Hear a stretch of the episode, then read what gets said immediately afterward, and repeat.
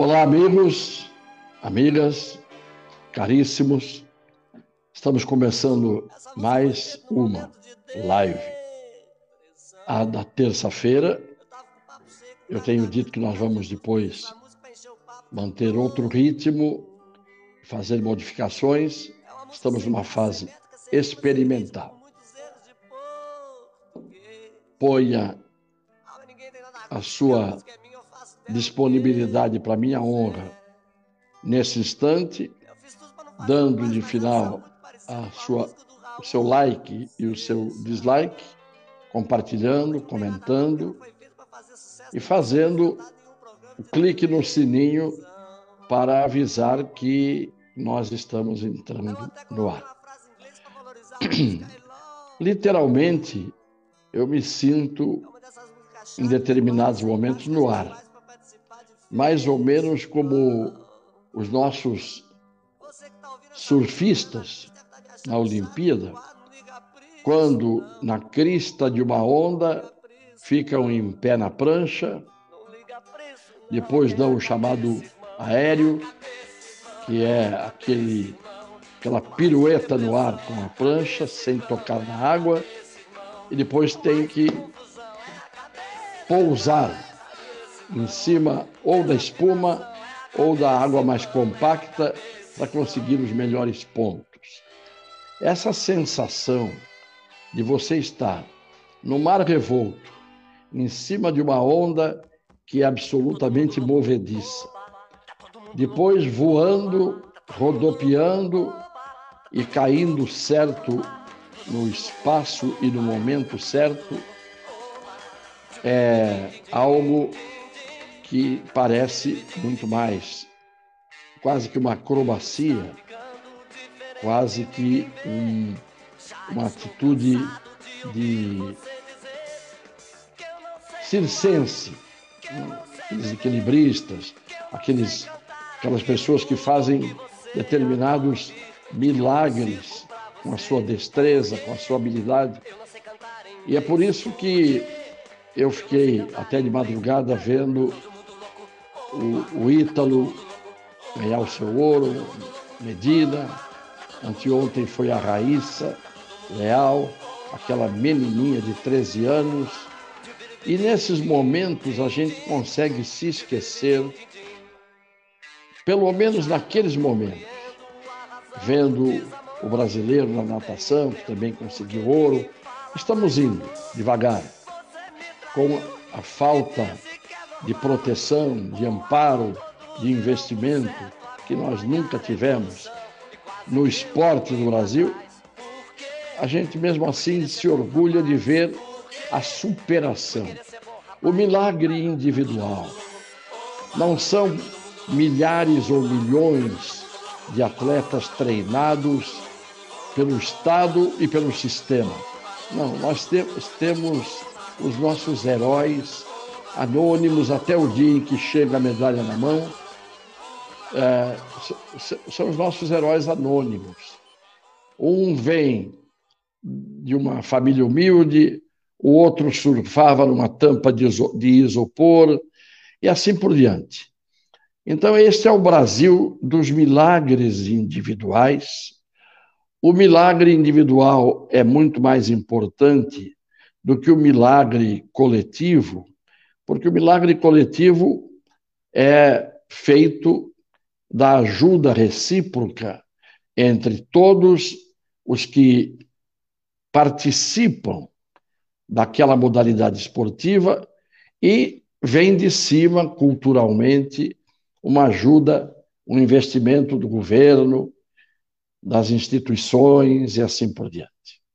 O Brasil sempre foi um país de abandonos, um, um país de descaso, um país que, quando aparece um gênio, às vezes uma criança, um herói anônimo, um honesto que acha milhões dentro de um táxi devolve, naquele dia, aquele sujeito tinha que ser colocado como ministro, como conselheiro em qualquer governo, exatamente por causa desta atitude absolutamente rara que nós, no Brasil, verificamos muito, muito, muito esporadicamente, mas eles existem, esses brasileiros anônimos.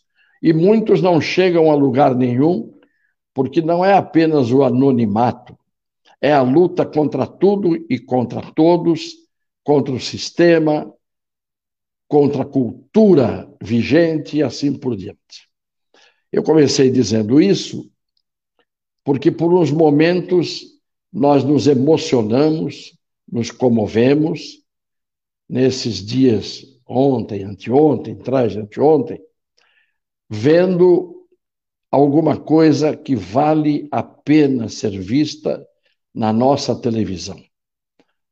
Eu praticamente não vejo televisão, mas numa hora dessa, você vai para as Olimpíadas, você não vai para a televisão. Você vai participar das Olimpíadas com o seu coração, com a sua torcida, com o seu ânimo. E é nessa hora que você esquece dos bandidos que proliferam, que pululam, que se espraiam por toda parte neste país. E aí, você vai para o noticiário comum, o que, que você vai encontrar? Não há heróis, não há heróis anônimos. O que você tem são pessoas que cuidam exclusivamente de levar as vantagens, porque foi isso que elas aprenderam na vida, foi essa cultura que as envolveu ou na qual elas se envolveram, e é isto. Então, hoje, ouvindo rádio aqui, indo de carro ali, ouvindo um comentário de alguém, olhando na rede social uma mensagem, a gente verifica que os assuntos continuam sempre sendo os mesmos. E quais são os assuntos que são sempre os mesmos? Os que envolvem os mesmos fatos, as mesmas pessoas, e que são pessoas normalmente despudoradas, desprovidas de caráter, desprovidas de senso ético. É isso que a gente normalmente vê, toda hora.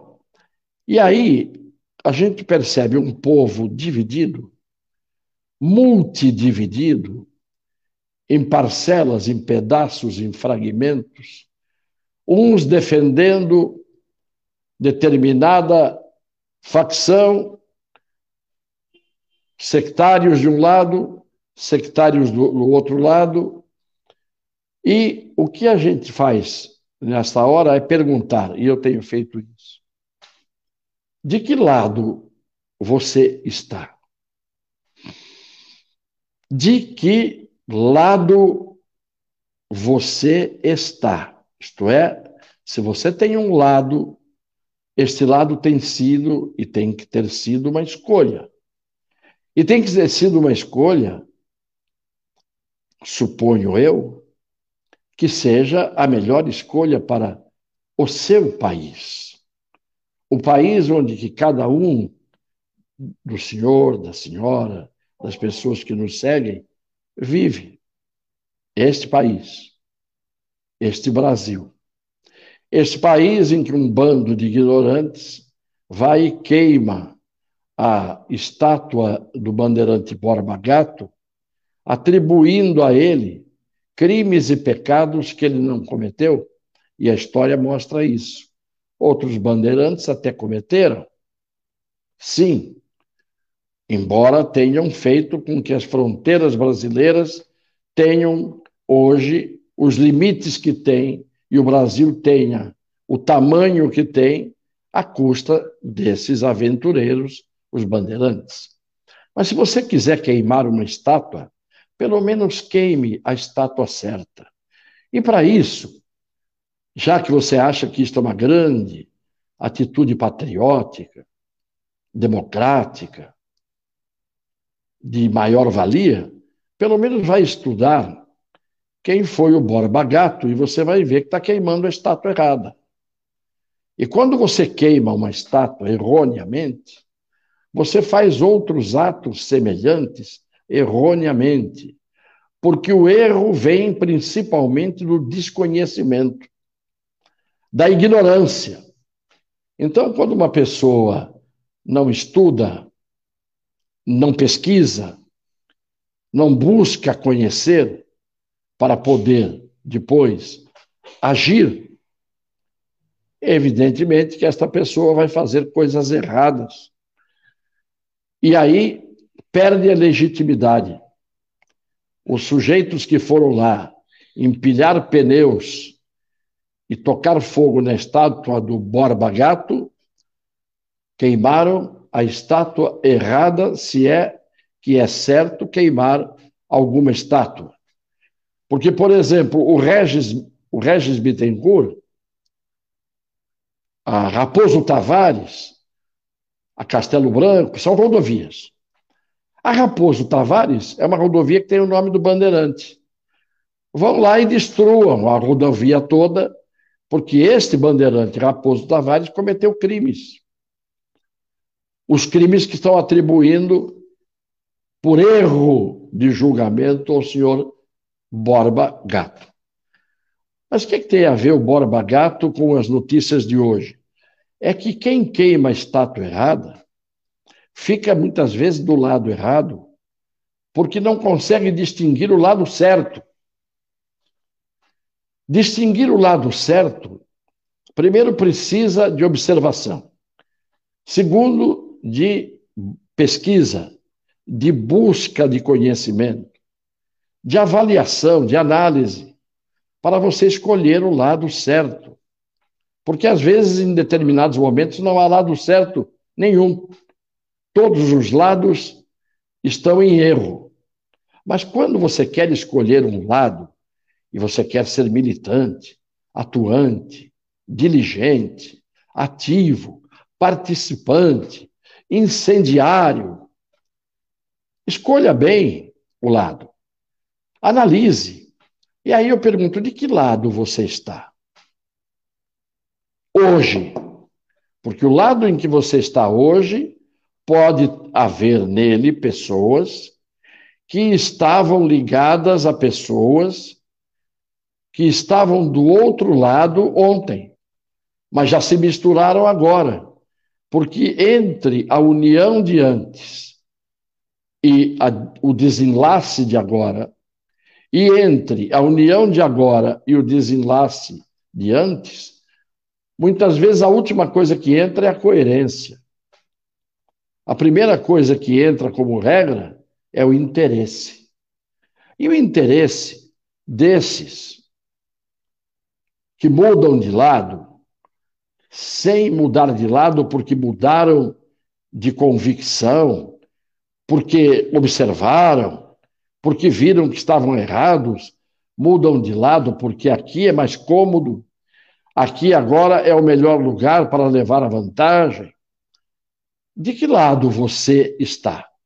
E eu não estou me dirigindo aos meus velhos seguidores, habituais seguidores na rede social, na fanpage, porque esses eu conheço bem e conheço realmente a capacidade que eles têm de ter boa fé e de procurar serem o melhor que eles puderem ser.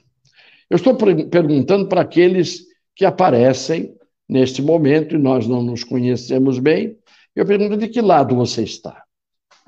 Você está do lado do Omar Aziz? Você está do lado do Renan Calheiros? Mas você conhece a história deles? Ah, conhece. Muito bem. E isto justifica você estar do lado deles, apesar de eles estarem com a sujeira em cima deles, porque você quer atingir um outro objetivo, você quer justificar os meios para atingir o fim. Chega-se a algum lugar com estas posições absolutamente fanáticas, sectárias, de terrorismo intelectual e moral? Você vai queimar o Borba Gato da vez? Por quê? Porque da outra vez você estava do lado do Borba Gato. Hoje você está do lado dos que queimam o Borba Gato, que, que quebram as, as, os vidros das lojas, dos bancos, que fazem vandalismo, num protesto absolutamente patriótico, democrático. Não é? São pessoas que raciocinam, pessoas que fazem a sua revolução particular no meio da rua, mostrando a sua cafajestice. Você está do lado do presidente Bolsonaro? Você está do lado dos pretendentes da terceira via, por exemplo, do José Luiz da Atena, que passou a vida toda fazendo críticas, muitas delas verdadeiras, importantes, mas sempre querendo investir na política e na hora H tirando o corpo fora. Porque para você ter condição de poder na política, fazer a crítica mais honesta, mais certa, é você ter posto a cara para bater. E pôr a cara para bater é ir para as urnas, disputar uma eleição. Aí sim. Agora, você hoje ouve um José Luiz da Atena que quer ser uma terceira via, como se a presidência da República, atingir a presidência da República, fosse um brinquedo, uma atitude lúdica, e eu, atualmente ele só leva ao programa dele pessoas que interessam a candidatura dele. Então ele está fazendo a autocampanha muito antes da hora, só que na hora H sempre ele fugiu da eleição.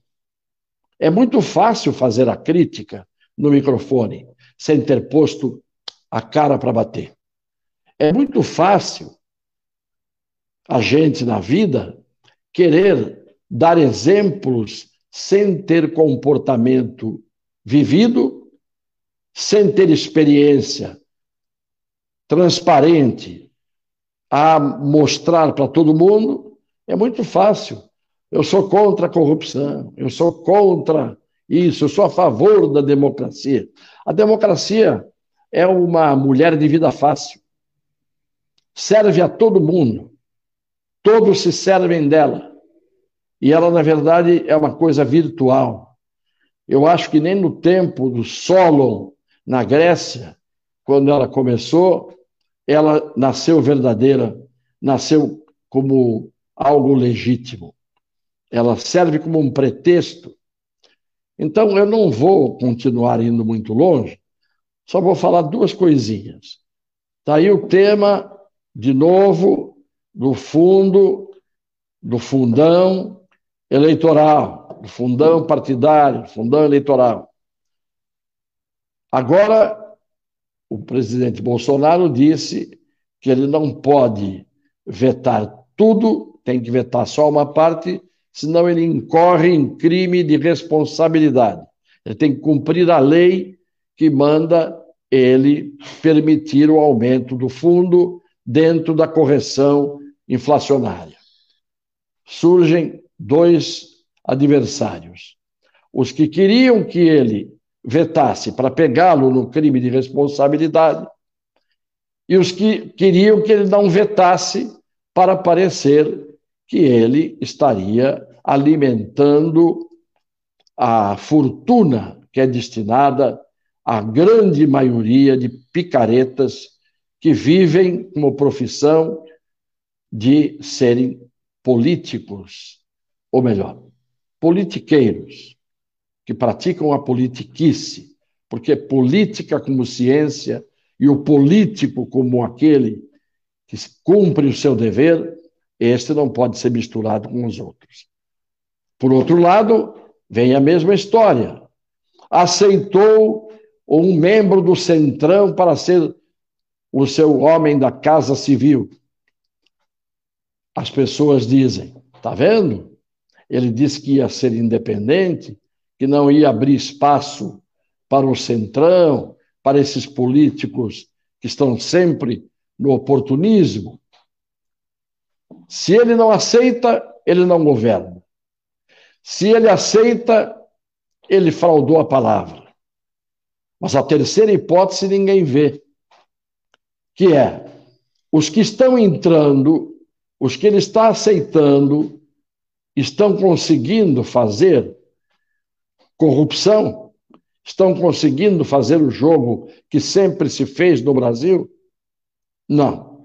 Eles estão conseguindo cargos, mas nenhum deles até agora conseguiu botar a mão no dinheiro público, porque tem lá um fiscal de quarteirão, que é o presidente da República, que não está permitindo isso. Mas mesmo assim apanha de todos os lados. As terceiras vias se assanham, todo mundo esqueceu que na polarização, o que vai disputar com o, com o presidente Bolsonaro, pelo menos se a eleição fosse hoje, é alguém que até anteontem era uma pessoa que estava absolutamente desmoralizada no Brasil todo por força do que o PT fez em matéria de, de envolvimento em atos de desonestidade, era uma unanimidade isso. O próprio PT mais petista se encolheu naquele momento. Agora, como as canetadas que o Supremo Tribunal Federal tem dado, tanto para botar o traficante pior que existe na rua, tanto para colocar a, a Constituição na fogueira. Esses, hoje, esses ministros são todos ministros bem-vindos, enquanto que antes não eram. O Gilmar Mendes era odiado pelo pessoal que hoje o aplaude. Então, de que lado nós estamos? De que lado nós ficamos?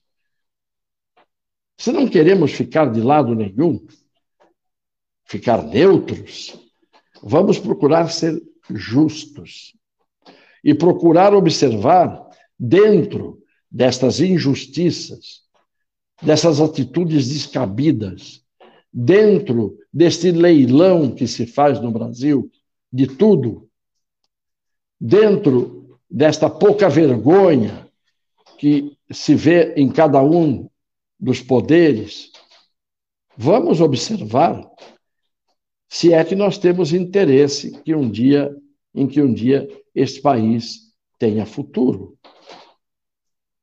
Se é que nós temos interesse em que um dia neste país os nossos descendentes possam viver de uma forma digna, porque serão dignos.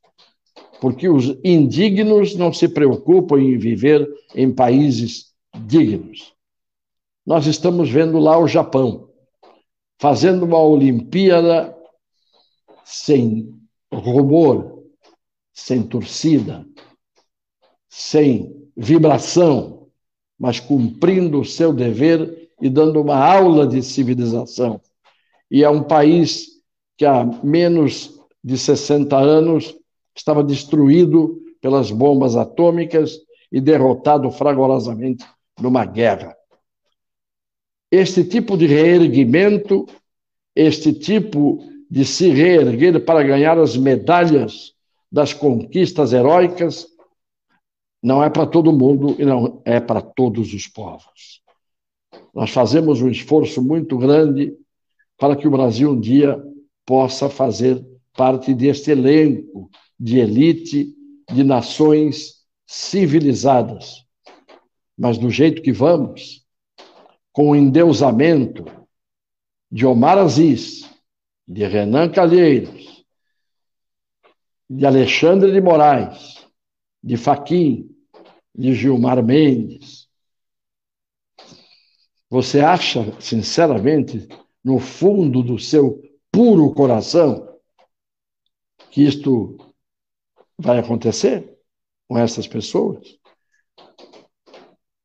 É isto que eu deixo como pergunta no ar, para aqueles que, eu repito, chegam agora e começam a me conhecer e eu começo a conhecer agora.